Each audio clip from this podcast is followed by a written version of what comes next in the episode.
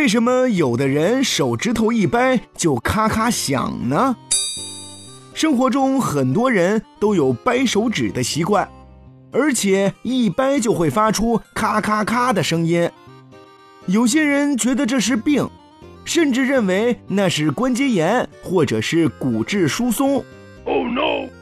但事实上，那只是一种正常的生理现象。大多数人用力握拳或者稍微用力按压手指关节，都会产生清脆的咔咔声。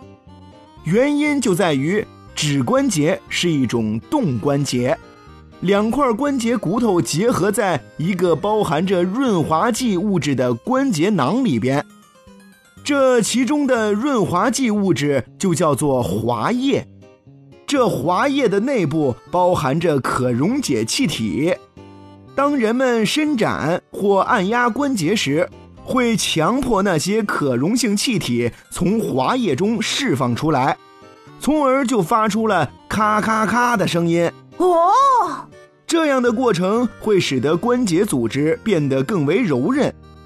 有趣的是，一旦手指关节已经按压出咔咔声音了，那么在短时间内再去按压就不会发出咔咔声了。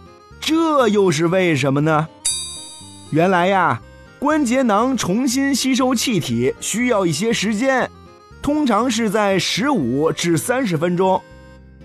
但是需要指出的是，经常掰手指并不会带来什么危害，更不会导致关节炎。